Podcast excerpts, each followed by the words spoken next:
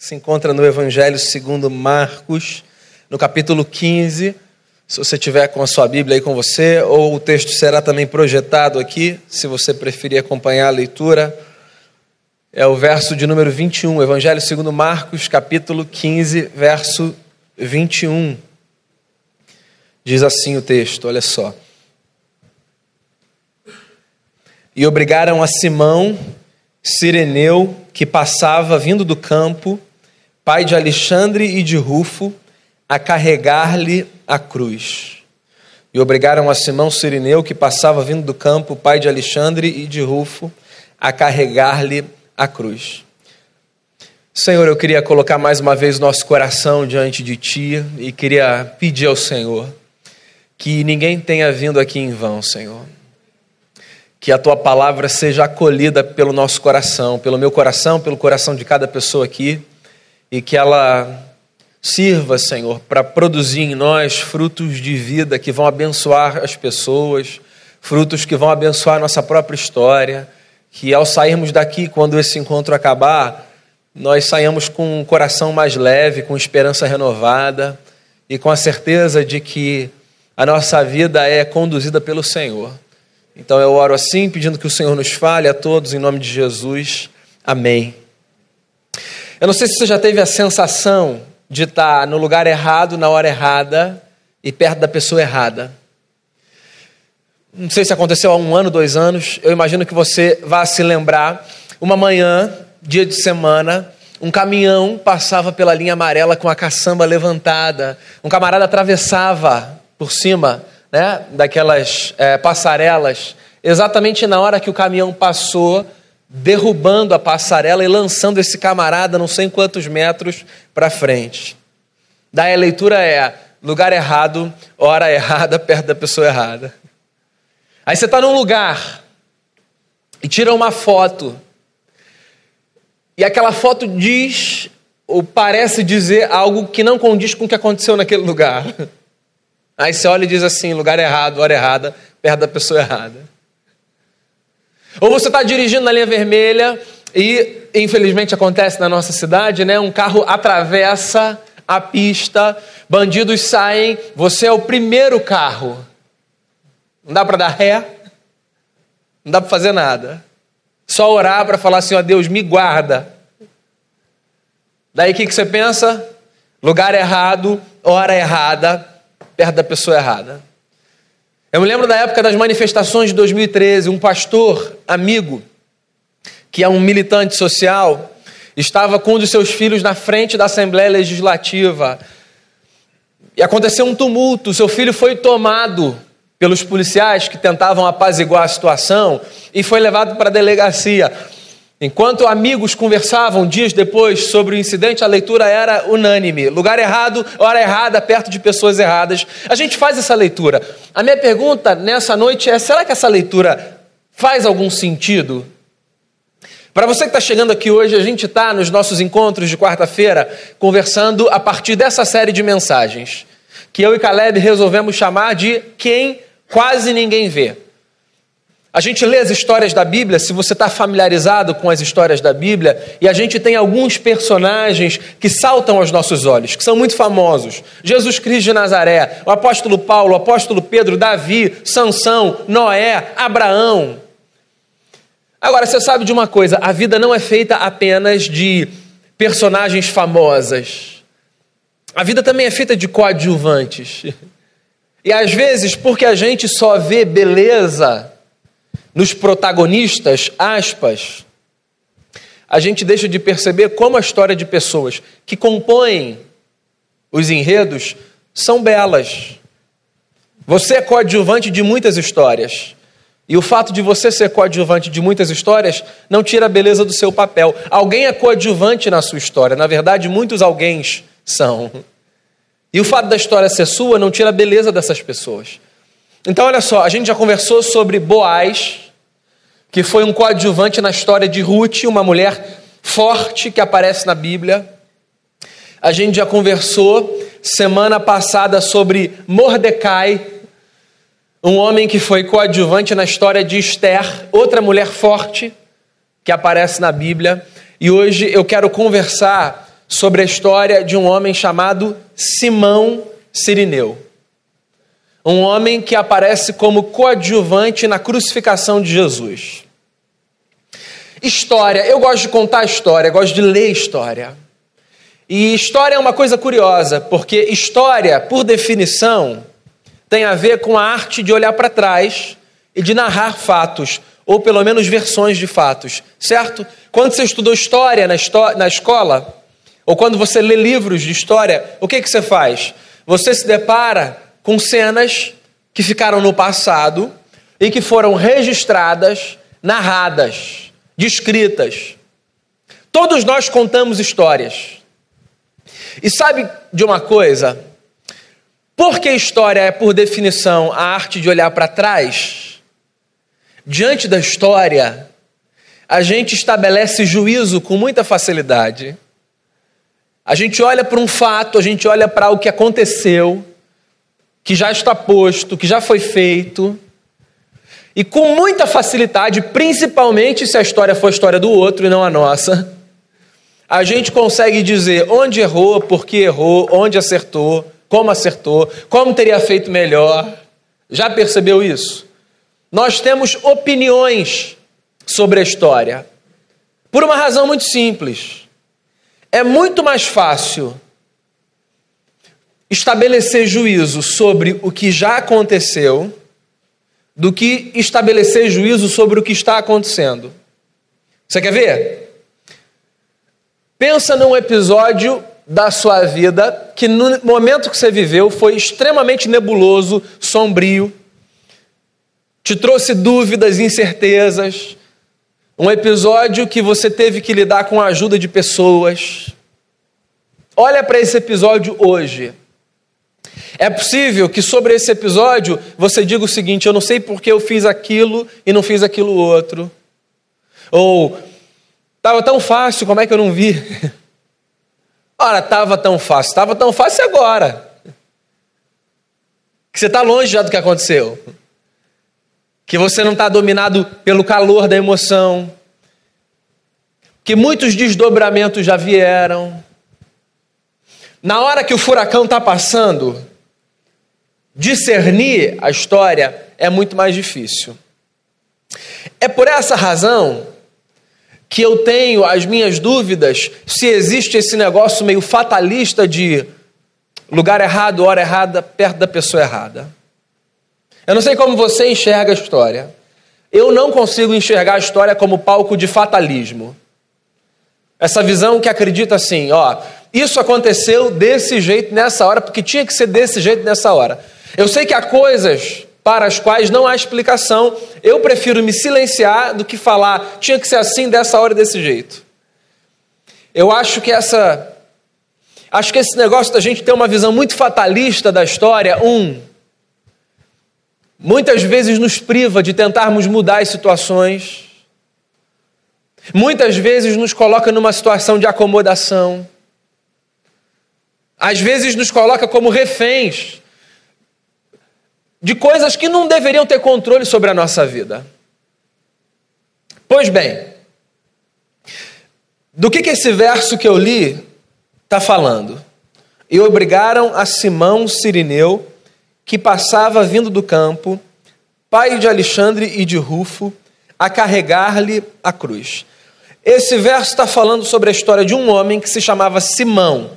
Sirineu não é o sobrenome dele, é só uma indicação de onde esse homem era. Esse homem era natural de uma localização chamada Cirene, que era uma região no primeiro século que ficava no norte da África, onde hoje fica a Líbia.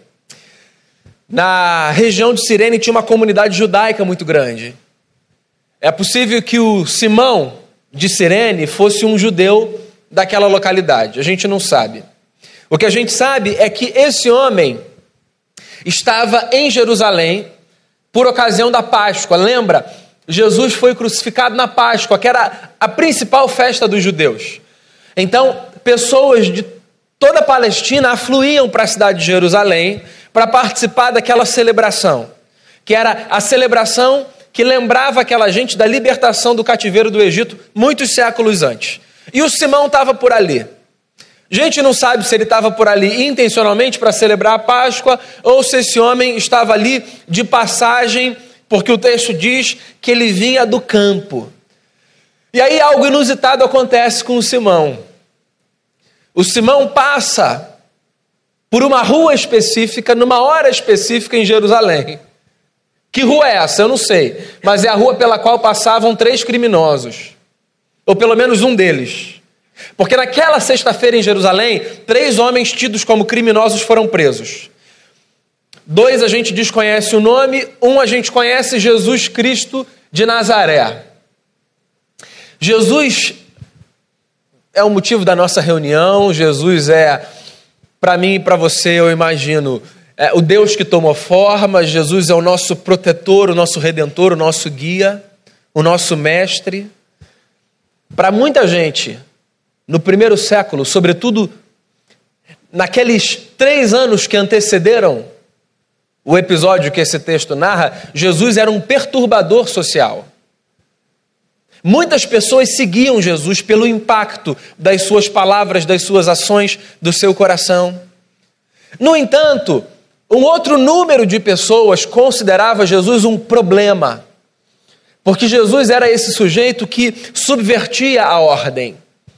Jesus era um perigo, um, para as autoridades religiosas, porque Jesus pisava no calo dessa gente, de uma gente que achava que religião significava olhar os outros de cima, apontar os pecados alheios, dizer o seu problema é esse, o seu é esse. No dia que vocês forem como eu, vocês serão boas pessoas.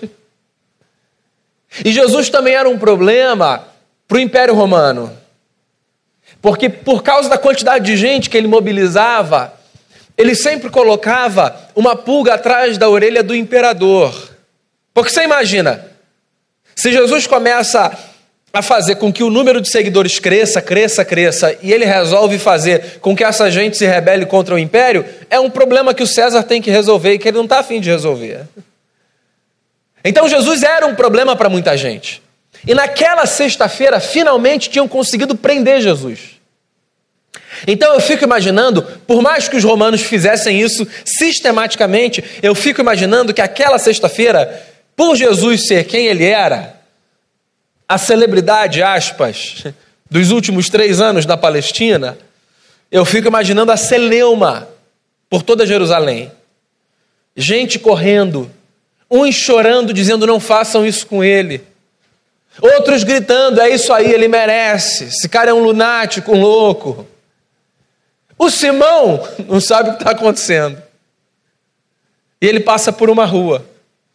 Na hora que Jesus está passando por ali. E aí resolvem que o Simão, que não tinha nada a ver com aquela história, ia ajudar Jesus a carregar a cruz dele. Olha só, Esquece a sua visão romântica dessa cena. Eu não sei se você já viu algum quadro, alguma pintura de Simão Sirineu ajudando Jesus a carregar a sua cruz. Não deve ter sido tão bonito quanto a gente vê nos quadros. Deve ter sido um negócio assustador. Jesus não precisava de ajuda porque ele estava bem, ele precisava de ajuda porque ele tinha apanhado muito. E se ele tinha apanhado muito, ele estava sangrando muito e ferido sem força. Ou seja, quando Simão se aproxima para carregar a cruz para Jesus, o que está acontecendo é o seguinte: o Simão está correndo o risco de ser lido pelas pessoas como, ah lá, colaborador do criminoso. Sabe esse negócio? Diga-me com quem andas, eu te direi quem és. Acontece isso, às vezes você fala assim, ó, sobretudo você que é pai e que é mãe, fala assim pro seu filho, é, não anda com fulano não, não é bacana. Não é legal. As pessoas podem ver, e só das pessoas virem você ali, elas podem pensar um monte de coisa. A gente tem essa preocupação com a leitura que os outros vão fazer do lugar que a gente vai estar e com a companhia que a gente vai estar. Então eu imagino que talvez o Simão fosse alguém que rejeitasse completamente o discurso de Jesus, mas que estava ali obrigado a carregar supostamente uma bandeira que não era dele. Eu não sei se o Simão estava feliz ou não, eu imagino que não, honestamente. Tem mais. Você acha que quando o Simão passou a carregar a cruz de Jesus, pararam de dar chibatada em Jesus? Era em Jesus, era no Simão, era todo mundo que chegasse perto. O Simão que estava de boa tirando foto em Jerusalém, passou de um momento para o outro a ser um camarada que estava apanhando de um monte de gente, sem nem saber de onde viu o chicote, porque ele estava no lugar errado, na hora errada, perto da pessoa errada. O Simão estava exposto a ser contaminado pelo sangue de Jesus. E tudo bem, a gente se solidariza diante da dor das pessoas, mas eu acho que é um movimento quase que instintivo nosso, né? Assim, de proteção diante daquilo que a gente considera impuro. Pensa isso numa cultura como a cultura judaica, onde o símbolo da pureza era um negócio muito forte na mente daquela gente. O Simão tem tudo para ser o cara de quem a gente fala, dizendo assim: o homem que estava no lugar errado, na hora errada e perto da pessoa errada. Tá aí uma informação que eu queria te dar, eu não sei se você sabe, sobre o evangelho de Marcos. Dos quatro evangelhos da Bíblia, o evangelho segundo Marcos foi o primeiro evangelho a ser escrito, é o que diz a tradição. E a tradição diz que Marcos escreveu seu evangelho por volta do ano 60 depois de Cristo. A crucificação de Jesus, você sabe disso, aconteceu por volta do ano 30 depois de Cristo. Ou seja, Marcos escreveu esse episódio 30 anos depois daquela cena ter acontecido. Quando a história aconteceu, ninguém sabia quem era o Simão, porque o Simão era um estrangeiro naquela terra. Quando o livro de Marcos foi escrito, o Simão já era um camarada conhecido. Porque o Marcos diz assim, ó: Obrigaram o Simão Sirineu, que passava vindo do campo, e que era pai do Alexandre e do Rufo, a carregar a cruz para Jesus. Alguma coisa aconteceu naquele encontro. Porque o Simão era um estrangeiro. E agora o Simão é um camarada que é citado, e sobre quem o Marcos diz: ele é o pai do Alexandre e do Rufo. Você sabe como é que você entende essa história? Quando você lê a carta de Paulo aos Romanos, lá no finalzinho, no capítulo 16. Quando Paulo dá os abraços que ele dá na carta, no final das cartas, o Paulo manda um abraço sempre para as pessoas. E aí, nos abraços que o Paulo manda no final da carta, tem uma hora que ele diz assim: Ó, eu queria mandar um abraço para o Alexandre e para o Rufo e para a mãe deles, que tem sido uma mãe para mim. Só isso. Agora tenta fazer a conexão entre a história que o Marcos conta e a carta que o Paulo escreve. O Rufo não era o homem que estava no lugar errado, na hora errada, perto da pessoa errada.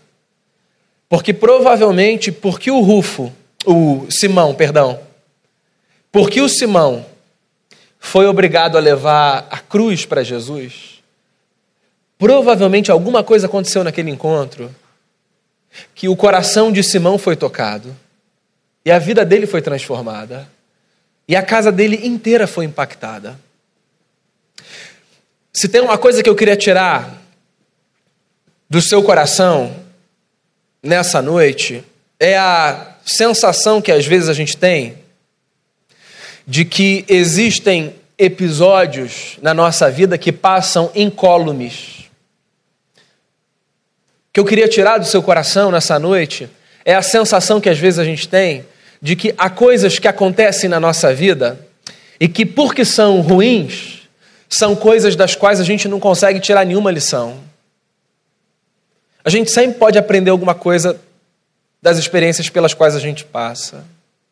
Você sabe por quê?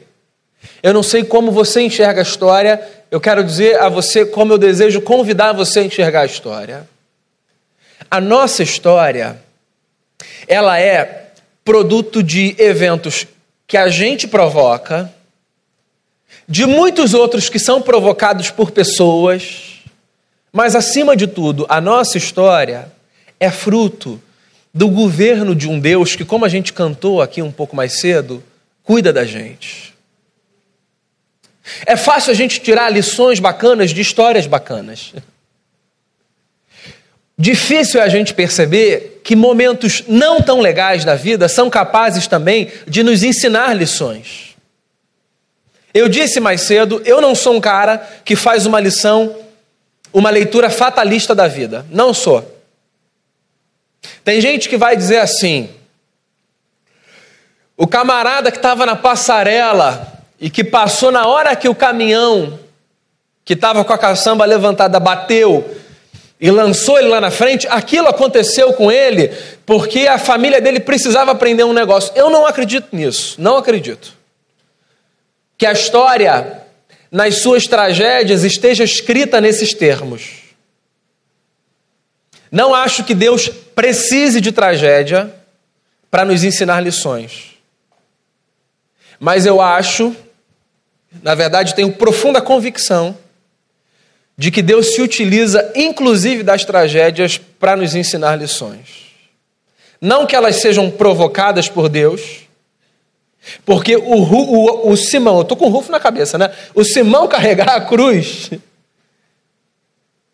é uma tragédia.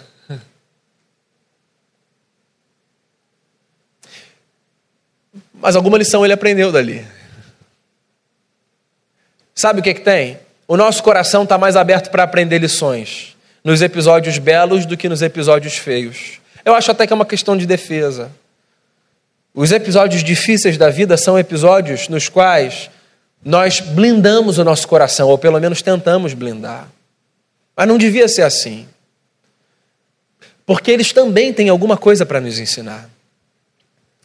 Eu citei aqui a carta de Paulo aos Romanos, eu vou fechar a minha conversa com um versículo que eu gosto muito dessa carta. Chega um ponto na carta de Paulo aos Romanos que ele diz assim: Sabemos que todas as coisas cooperam para o bem daqueles que amam a Deus, daqueles que são chamados segundo o seu, propósito. Eu gosto desse verso, mas eu gosto mais de outra versão que não é a versão que eu acabei de citar. Eu gosto de uma versão que diz assim: Sabemos que em todas as coisas Deus age para o bem daqueles que o amam, daqueles que são chamados segundo o seu propósito. Por que eu gosto mais da segunda do que da primeira? A primeira pode dar a ideia de que o fatalismo é uma realidade. Todas as coisas cooperam para o bem, isso aconteceu, aconteceu desse jeito, Deus queria, era para você aprender o seguinte. Eu não gosto dessa leitura, não acredito nela. Eu prefiro da leitura que a segunda parece sugerir. Sabemos que em todas as coisas Deus age. Há coisas que acontecem que eu não gostaria que acontecessem, que eu imagino que Deus não gostaria que acontecessem. E que acontecem às vezes como produto da nossa falta de sabedoria, da nossa imaturidade, da maldade alheia, da nossa maldade, de fatores que nós não conseguimos explicar. Acontecem. Deus quis que acontecesse daquele jeito?